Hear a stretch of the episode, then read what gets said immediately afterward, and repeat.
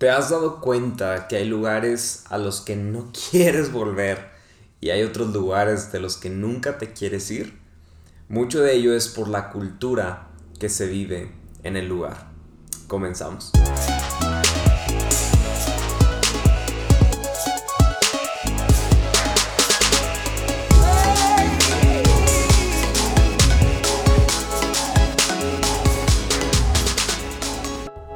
Bienvenidos, bienvenidos. Pues la semana pasada me encantó la plática que tuvimos, eh, me encantó eh, nuestro invitado Jaciel. Si no has tenido la oportunidad de escuchar nuestro episodio la semana pasada, estuvo muy bueno y hay muchas perlas de sabiduría eh, que puedes aprender, que puedes tomar de este, de este gran episodio que tuvimos la semana pasada.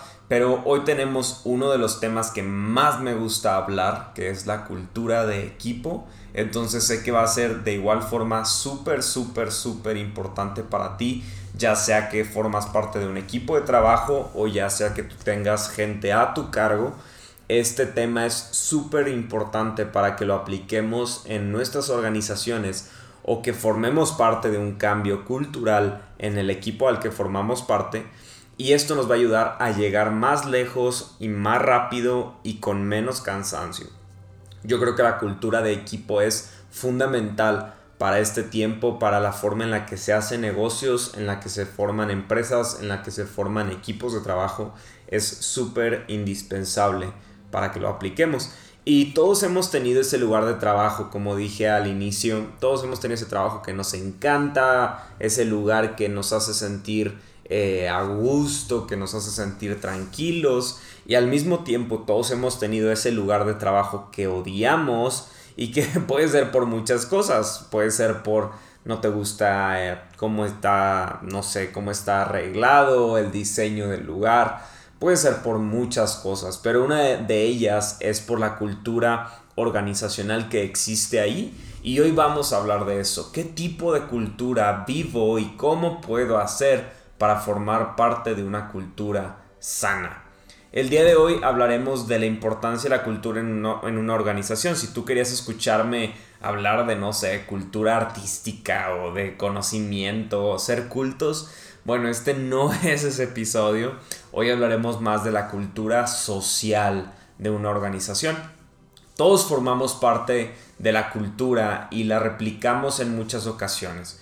Si yo creo que ni siquiera nos damos cuenta en ocasiones lo mucho que replicamos la cultura de los lugares que acudimos frecuentemente. Algunos referentes eh, mencionan que la forma incluso en la que hablan las personas, el lenguaje, forma parte de la cultura de una organización o si es tu caso, quizás tú, tú hablas como tus papás, tú te expresas como ellos porque incluso el lenguaje, lo que estamos viendo y viviendo, lo replicamos y forma parte de nuestra cultura personal. Eh, yo en ese caso, uno de los ejemplos que más risa me dan es mi familia comparado a la familia de, de mi esposa, de Cory ellos eh, hablan, hablan más fuerte, o sea, ellos, ellos hablan eh, más fuerte, se ríen más fuerte, eh, suelen tener un tono más elevado. En mi casa, yo una de las historias que cuento con más risa es que la única vez que he visto correr a mi papá como con preocupación o con urgencia fue un día que literal toda la mitad de la cara se le partió con un golpe con una hacha, que bueno, es una historia no, lo, no me voy a meter ahorita, pero eh, literal toda su frente se le partió, estaba sangrando. Es la única vez que he visto correr a mi papá. Entonces, obviamente esto forma parte de nuestra identidad y de nuestra cultura. Del mismo modo, en tu trabajo, eh, con tus amistades, tú replicas ciertas culturas o ciertas formas que aunque no te des cuenta ya están súper arraigadas en ti. Uno, una de las formas de identidad y, o cultura más, más claras que podemos ver eh, es el chisme. Hay algunas familias que son chismosísimas. Si ves que la mamá es chismosa, el papá, el hermano, el primo, hasta el perro es chismoso. O sea, todos son chismosos porque forma parte de la cultura. Entonces, ¿Cómo, ¿Cómo es que es importante esto? Tú y yo en este tiempo estamos, bueno, ahorita en el coronavirus no tanto, pero normalmente estamos más tiempo en nuestras empresas, en nuestras actividades, en nuestros trabajos, que en nuestra misma casa. Entonces, claramente si hay una cultura tóxica a nuestro alrededor, estaremos tomando patrones y estaremos replicando esa cultura en nuestro día a día. Entonces es sumamente importante que tú y yo estemos teniendo en cuenta que tenemos que formar parte de una cultura sana, aún y si en mi trabajo, en mi grupo, en donde quiera que yo estoy, aún y si ellos no están siendo una cultura sana. Entonces, cuando hablamos de lenguaje, yo creo que una de las cosas más fáciles de entender, eh, si no fue claro mi otro ejemplo, es, no sé, el, tono, ¿no? Eh, los regios en Monterrey se les conoce porque hablan fuerte, ¿no? Que no sé qué, y, y se les toma como a personas que a veces pudieran parecer rudas, ¿no? Pero eh, que, aunque son rudas en algunas cosas como que se les ve como personas más abiertas, ¿no? Eh, y en San Luis el tono pues es más como un estilo chilango diferente, ¿no? O sea, la gente habla diferente eh, que en Monterrey y que incluso en Ciudad de México. Pero lo más seguro es que si tú convives con personas que tienen un cierto tono durante un buen periodo de tiempo, vas a estar hablando, si no es todo, vas a estar hablando algunas palabras con tonos similares a los que ellos hablan. Y eso es por eso que tú y yo, cuando estamos con personas y nos rodeamos de personas, tomamos algunas formas de vida de, lo, de las personas que nos rodean. Eh, no sé, aquí en San Luis existe un concepto que, que le conocen como el potosinazo, ¿no? Que eso significa que alguien, algún amiguito de la primaria o del trabajo, te lo encuentras en algún lugar y esa persona te ve, hacen contacto de ojos y luego finge demencia, ¿no? Finge como que, como que le habló un santo o la virgen, no sé quién, y, y como que, ay, no, se me fue la onda. Y algunos de ellos luego te mandan un mensaje de que creo que te vi, pero nunca te saludaron en la calle, como que les da pena o no sé qué pasa. Yo les digo que yo soy como antipotosinazo porque cuando siento que me la están aplicando, voy de que, ¿qué onda? ¿Cómo estás? O sea, como que para hacer un poquito contracultura de lo que, de lo que se vive. Pero todas estas cosas se, se pegan y las empezamos a replicar en nuestra vida. Entonces, ¿por qué razón pasa esto? ¿Por qué razón estas cosas suceden? No tengo idea. Lo único que sé es que suceden. Pero este tipo de rasgos definen en muchas ocasiones el ambiente que se vive, en este caso que tomé el ejemplo de Monterrey y San Luis, esto define el ambiente que se vive en la ciudad. Asimismo, en nuestras casas hay una cultura, en nuestros trabajos hay una cultura, eh, en nuestro, no sé, en tu privada, en el edificio de departamentos, hay una cultura. Y es, es, por eso que cuando una persona diferente llega a esas culturas, se nota, porque es que como que piensa diferente, o sea, como que tiene una onda bien diferente a lo que se vive normalmente allí. Entonces, ¿por qué sería importante una cultura sana? Eh, hay un estudioso, un profesor de MIT que se llama Bill Ollett, y él, él menciona que la cultura de una organización es tan importante porque es como el desayuno de una persona. Y el talento o la excelencia con la que trabaja es como la comida y todo lo demás es como la cena. Pero habla de que la cultura es lo más importante porque es ese primer impulso que tenemos día con día. ¿Qué quiere decir esto? Que la cultura de un lugar te ayudará a que el ambiente sea mejor para que tu talento y excelencia alcancen su mayor potencial. La cultura entonces tiene un papel fundamental en todo lo que se vive en tu organización. Es ahí que ahora vemos tantos nuevos eh, sistemas que se están lanzando en el cual están buscando que las personas se sientan lo más, más a gusto en su zona de trabajo para que su rendimiento sea óptimo. Creo que, eh, no sé, quizás algunos hemos arrancado alguna empresa, algún emprendimiento y tú dices, oye, pues está chido todo esto de la cultura, pero pues yo no tengo a nadie ahorita con quien hacer cultura. Bueno, estás en un punto difícil, pero estás en un punto muy bueno porque tú definirás la cultura del lugar en donde tú estás comenzando a hacer algo. Si tú tienes una cultura de trabajo, de disciplina, de respeto, fácilmente cuando llegue una persona a empezar a trabajar contigo, tú tendrás una posibilidad de guiarle para que empiece a replicar esa misma cultura de trabajo, de disciplina, de respeto, de los valores que tú consideres que sean necesarios para tu organización. Tú tendrás la posibilidad de replicarlo en esas personas y así será más fácil cuando otros lleguen tener una cultura. Pero ¿qué pasa cuando llegas a un lugar en el que existe una cultura tóxica y tú llegas ahí con la intención de tener un buen tiempo en tu trabajo, ¿no? Entonces, tenemos, son problemas distintos, pero la misma formas aplican ambos. Lo primero y más importante para una cultura es tú vive una cultura sana. Tú tienes que ser responsable de vivir una cultura sana a pesar de que las personas a tu alrededor no vivan con esos principios y una cultura sana. Entonces no tienes que esperar a que, a que ya las personas cambien por su cuenta y bueno, pues ya como que medio son diferentes o ya no es tan tóxica esa cultura. Tenemos que hacer algo, lo que podamos en nuestras posibilidades para que esa cultura comience a cambiar. Entonces, si, el, si tu caso es el primero que mencioné, de que tú estás iniciando y quizás tú todavía no tienes gente, tienes un, problema y una ventaja. La ventaja es que podrás eh, hablar a las personas para que tengan la cultura que tú quieres en tu empresa, pero una dificultad es que es difícil, es difícil transmitir la cultura y que los, las otras personas la vivan, pero lo más importante es que si tú la vives, será más fácil replicarla en otros.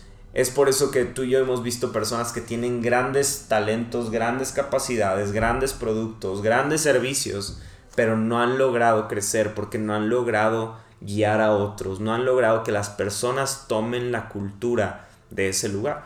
Una de las diferencias que debemos entender tú y yo al hablar de cultura es entender la diferencia que existe entre un espacio y un lugar. Eh, una de las cadenas que creo que mejor lo han aplicado esta, esta diferenciación es Starbucks. Aunque son muy ricas sus bebidas y es muy padre ir a Starbucks, realmente ellos no solo venden café, ellos convirtieron un espacio de venta de café, lo convirtieron en un lugar de negocios, un lugar de estudio, un lugar de conversaciones. De la misma forma debemos de entender el principal motor de nuestra empresa cuál es el giro, cuál es la función principal que hacemos, qué es lo que pretendemos conseguir, pero cuando hablamos de cómo conseguirlo, es donde tú y yo tenemos que tomar ideas para mejorar la cultura de trabajo, porque el cómo hará que sea más fácil el qué. El yo poder aplicar y ayudar a las personas a tener un lugar en el que se vive una cultura sana generará un ambiente que será más propenso a crecimiento que si no lo tuviéramos. Entonces, si yo puedo entender el qué, podré entender el cómo, pero si yo no hago algo importante en el cómo, afectaré totalmente el qué. No sé si fue como una, este, un trabalenguas, pero muy sencillo. Si tú logras entender cómo mejorar la cultura en tu equipo, podrás hacer mejores cosas. Esta generación, eh, los estudios señalan que a muchos de los jóvenes no les interesa hacer una carrera larga en una empresa. No les interesa solamente ganar dinero y juntar suficiente para viajar y tener su pensión. Eh, esta generación lo que más busca es su bienestar. Les interesa sentirse bien en el lugar de trabajo, les interesa sentirse a gusto, les interesa eh, algunos, en algunos casos, hasta sentirse un poquito apapachados, les gusta todo esto. Y es por eso que, no sé, en, forma de broma, me acuerdo de una ocasión en la que una persona vino y me dijo, oye, ¿sabes qué? Quiero consejo porque eh, estoy muy estresado, eh, ya no me gusta mi trabajo, estoy cansado, no tolero ir a la oficina, para mí es como ir, a, ir al lugar más feo de mi vida. O sea, me platicó una situación atroz y le dije, órale, pues si suenas cansado. ¿Cuánto llevas trabajando allí? Y me dijo, dos meses y medio. y yo, ay, chavo, o sea, ¿cómo te explico, no? Creo que aunque en este tiempo las personas han buscado su bienestar, a veces se nos ha olvidado que lo que estamos consiguiendo es trabajo. Eh, por eso se llama así trabajo. No, no estamos intentando conseguir vacaciones, ¿no? O sea, tenemos que entender que trabajar no siempre va a ser lo más grato, ¿no? La semana pasada que hablábamos con Jaciel, él decía, aunque me encanta mi trabajo, es dificilísimo, es cansado, es problemas. Entonces tienes que entender que por más que busques tu bienestar, tenemos que entender que trabajo es trabajo. Y algo que quiero como para conectarlo a nuestro tema es que cuando entendemos que trabajo es trabajo, podemos entonces entender que podemos mejorar la experiencia de las personas al trabajar. ¿Cómo lo conseguiremos? Con una mejor cultura de trabajo, con una cultura sana. Y es ahí donde está la pregunta del millón. ¿Cómo podemos implementar una cultura sana? Y es ahí donde yo tomo este ejemplo que les acabo de decir de, de que esta generación busca el bienestar porque tenemos que encontrar un equilibrio para enseñar una cultura disciplinada de trabajo con valores, pero sin dejar de lado el bienestar de nuestro equipo de trabajo. Es, como un, balance entre constancia y determinación. O sea, es, ese, es ese, como esa línea delgada en que no, no debemos de perdernos de ninguno de los dos puntos. Es importante el bienestar, pero es importante el trabajo duro y en ocasiones de mucho, mucho cansancio. Cuando piensan las personas en asistir al lugar de trabajo del que tú formas parte o el que tú estás liderando, ¿lo ven como un espacio para ganar dinero o como un lugar en el que puedo crecer en múltiples formas, desde lo económico hasta lo personal? ¿Lo ven solo como un espacio o lo ven como un lugar? Uno de los errores más comunes que creemos es que, no sé, ahorita el equipo que tengo no es el mejor, pero yo creo que va a venir un mejor equipo más adelante y ellos, ese nuevo equipo que aún no tengo, pero que sueño que voy a tener más adelante, ellos sí me van a entender todo lo que yo quiero hacer, sí van a entender mis ideas. Bueno, si tú piensas así, eso pocas veces sucede. Y si sucede, créeme que no será fácil conseguirlo. Y cuando hablo de que no será fácil conseguirlo, no estoy diciendo solamente de que sea difícil encontrar gente así. No, no, no. Cuando las encuentres, esa gente cuesta. Y esa gente, si tú, hubo una vez que, que, yo hablaba con un amigo y le decía, es que a veces no entendemos que cuando queremos hacer crecer una organización necesitamos líderes. Pero si tú eres líder de líderes, es mucho más difícil ser líder de líderes que ser líder de solamente personas que son parte de un equipo de trabajo. ¿Por qué? Porque los líderes opinan. Y si tú y yo no entendemos que tenemos, para crecer necesitamos trabajar con líderes, es decir, personas que en ocasiones dirán, no me gusta esto, tú y yo tenemos que entender que la única forma en la que podremos dar el siguiente paso para el siguiente nivel es aplicando una cultura sana de trabajo, porque en esa cultura sana de trabajo entiendo mi responsabilidad. Y cuando las personas entienden responsabilidad, es más fácil que escuchen una voz que dice no, o, o que escuchen una voz que dicen tienes que hacerlo aunque no te guste. ¿Por qué? Porque entiendo mi responsabilidad. Entonces, este tipo de problemas quizás se enfrentarán, quizás los enfrentaremos, pero tenemos que entender ese equipo de trabajo soñado, ese Dream Team, ese, eso increíble con Michael Jordan y todos los cracks eh, que quiero en mi equipo, muy pocas veces va a suceder o quizás nunca llegue a sucederte a ti. Lo que tienes que entender es que el mejor equipo de trabajo y la mejor cultura que necesita tu organización ya la tienes en este mismo instante frente a ti. Lo único es que lo tienes en forma de potencial. Lo tienes, pero lo tienes que construir. Es como los Legos. Qué ironía que el Lego te vende un juguete en una caja con una portada, padrísima, con una nave espacial, padrísimo, todo padrísimo. Te vende esa caja del juguete y tú llegas de chiquito a abrir esa caja y lo abres y no encuentras la nave construida. Encuentras todas las piezas. Ahora en este tiempo ya te las dan en bolsitas separadas por las, por las partes que vas a construir. Pero en mi tiempo de niño ni siquiera te daban bolsitas separadas. Tú abrías la caja de Legos abrías y te salían todas las piezas y tú tenías que empezar a buscar cuáles eran cuáles. Pero, pero es igual, es igual, el potencial que tú tienes ya es tu mejor equipo, es la mejor cultura, pero necesitas comenzar a construirlo, necesitas trabajar con lo que ya tienes ahorita porque es y será tu mejor equipo de trabajo. Si tú tienes un equipo de trabajo, formas parte de uno, te quiero retar a ti mismo. Cambia tus rutinas, cambia la forma en la que trabajas, cambia los horarios de repente si tienes la posibilidad. Intenta hacer esos cambios porque eso te va a dar la creatividad de seguir avanzando. Yo en estos días estaba eh, desarrollando algunas cosas en la computadora y, de repente llegó un punto en el que se me bloqueó la cabeza. Ya, ¡pum! Llegué a un tope, se me bloqueó todo. Y de pronto eh, pues ya mejor me puse a hacer otras cosas. Y después jugué por primera vez en mi vida, nunca había jugado eh, turista, turista mundial. Y jugué turista mundial y no me gustó nada eh, el desarrollo de las reglas en un punto específico del juego. En el que sentí que como que todo tomó un... se tornó a, a como matar o morir. Y si tú nunca has jugado turista mundial quizás no entiendes, pero llegó un punto del juego en el que sentí que perdió todo, todo sentido, que ya no, no era un juego divertido. Antes había estado divertido, llegó un momento en el que ya no estuvo divertido. Entonces empecé a pensar y pensar y pensar y de repente se me ocurrieron algunas ideas para ayudar a, a, como que implementar algunas cosas para que sea un poquito más entretenido el juego en ese momento.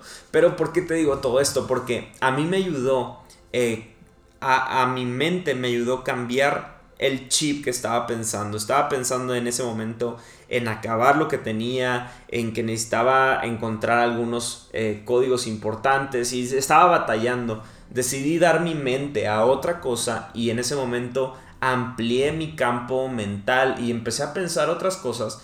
Y una vez que regresé primer, eh, al primer pendiente que tenía, pude lograrlo sin ningún problema. Pude terminar lo que tenía eh, horas intentando, intentando terminar. Entonces, estos espacios en el que tú y yo rompemos con la monotonía de hacer todo como siempre lo hacemos, nos va a ayudar a tener mejores ideas creativas. Y si tú eres alguien que tiene eh, a su cargo personas, con mayor razón, tienes que a veces romper tus moldes, tienes que romper tus sistemas monótonos, porque eso te va a ayudar a que tengas nuevas ideas creativas con tu equipo, ayudarlos a crecer, ayudarlos a desarrollarse, ayudarlos a alcanzar las metas que incluso tienes tú eh, o tu organización, pero igualmente las metas que ellos tienen como personas. Entonces, si tú eres de esos que llega cinco minutos antes y se pone su cafecito y luego va al baño, ahora te reto a que llegues media hora antes y en lugar de ir a servirte tu cafecito, ve a comprar un café a alguna cafetería por ahí y platica con alguien. Eh, este tipo de cosas nos van a ayudar a abrir un poco nuestro campo y a romper esta monotonía a la que tú y yo a veces formamos parte sin darnos cuenta.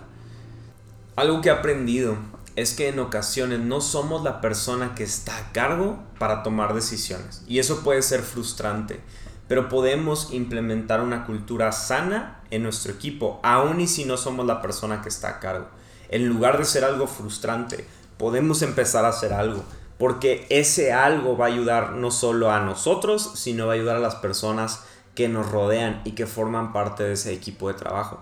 Si tú tienes un jefe pedante o una jefa difícil de tratar, es obvio que tus demás compañeros ya se dieron cuenta. Es obvio que incluso tu jefe o tu jefa se da cuenta que es difícil. Y si se lo decimos saber y le decimos lo feo o fea que es, no cambia nada. Pero cuando estamos implementando culturas sanas, aunque siempre habrá oposición, empezamos a ver una evolución cuando las personas que forman parte del equipo Cuando hay personas que quieren formar parte de ese cambio, de esa cultura sana, el ambiente cambia automáticamente. Porque yo una de las cosas que siempre hablo en cuanto a cultura es que cultura es algo de sí o no, es algo que si no te gusta vas a chocar y vas a pedir salir de ese lugar, porque la cultura cambia todas las cosas. Es, por eso que muchas veces nos hemos ido de lugares en el que la cultura es tóxica. ¿Por qué? Porque la cultura es sí o no. Sabes que no tolero más esta cultura, no quiero esa cultura en mi vida. Entonces la cultura te amolda, entonces sea que lo haga para bien o sea que lo haga para mal. Entonces tú y yo estando en un equipo de trabajo podemos hacer algo. ¿Cómo lo puedes hacer? Llega temprano, muéstrate interesado por otro, recuerdas, no sé, sus cumpleaños, eh, dales una palabra de ánimo sin que suene muy pensada o muy planeada. Sé esa persona que cuando el ambiente esté tenso traiga unas papitas o traiga una Coca-Cola o traiga algo para aliviar el momento. Una de las frases que, que he aplicado para mi cultura de vida es que no necesitas pedir permiso cuando vas a hacer el bien el bien lo haces y listo, ya se hizo. Probablemente haya alguien a quien no le guste, pero no pasa nada. Este tipo de actitudes ayudan mucho a la cultura de un grupo. Tener una cultura sana te hará olvidar que estás con compañeros de trabajo. Ahora tú trabajarás con amigos, podrás disfrutar algunos momentos difíciles o tensos porque la cultura está cambiando. Y aquí hay algo muy interesante. Quizás hay personas que, dicen es que yo en verdad estoy en lugares en los que la cultura está horrible. Si tú necesitas seguir trabajando ahí, lo, lo único que sí te recomendaría es que empieces a dar pequeños pasos para que las personas que lleguen después de ti no tengan esa misma experiencia que tú has tenido. Haz una modificación en la cultura, aunque tú ya no vayas a estar en ese lugar, pero para que las personas que siguen después de ti digan qué increíble es este lugar qué increíble cultura hemos conseguido. Eso es lo que va a determinar realmente un cambio en lo que nosotros estamos tratando de hacer. Que aunque ya no estemos en ese lugar, aunque ya no formemos parte de esa organización, que las personas tengan un estándar que seguir y decir, ¿sabes qué? Esa es la cultura que queremos replicar. ¿Te acuerdas ese trabajo que teníamos con este compañero, esta compañera? Estaba padrísima la cultura, vamos a seguirla, vamos a replicarla, porque esas serán, esos serán realmente los momentos que determinan que pudimos generar un cambio en donde quiera que estábamos. Entonces quisiera, quisiera cerrar eh, con cuatro puntos para ayudar a la cultura de un lugar. Repito, no importa si eres el jefe o si eres alguien del equipo de trabajo. Pero estos cuatro puntos sé que te van a ayudar. El primero de ellos es que la cultura no nace, se desarrolla. La cultura de un lugar empezó con alguien. Si es una cultura tóxica, ese alguien era alguien tóxico. De igual forma, la cultura que queremos cambiar no va a nacer sola. No va a ser como que después de coronavirus todo va a ser bonito. No, no, no, no. La cultura la tienes que desarrollar. El punto número dos es que si estás esperando a que la cultura de un lugar cambie, tú eres el problema. Esta me mata, este punto me mata, porque algunos, yo me he atrevido a decir eso. ¿Sabes qué? Es que, híjole, creo que hasta que la cultura cambie yo, yo ya voy a estar más a gusto. Y eso me hace parte del problema. Quizás tú no lo quieras ver así. Quizás ahorita te estoy pisando un callo ahí que tienes, pero tienes que escucharlo tú estás siendo parte de que este problema exista. Porque si no estamos solucionando nada, estamos dando más problemas. El punto 3 es que si no te gusta tu trabajo ni su cultura, haz algo para que otros no pasen por lo mismo. Este punto me encanta porque una cultura sana nunca se enfocará solo en mí, sino que una cultura sana busca un bienestar en común. Aunque yo no la pasé bien, quiero que tú la pases bien. Aunque yo no quizás encontré esos beneficios que tú tienes ahora, qué bueno que ahora los tienes tú. No quiero que pases por estas malas experiencias, quiero que tú pases por mejores experiencias. Y el punto 4. Si hoy existen estudios y libros que hablan de la importancia de una cultura sana en las organizaciones, es porque hubo personas que se atrevieron a ser parte del cambio y no del problema. Espero que este episodio te haya servido mucho. Te mando un fuerte abrazo. Hasta luego.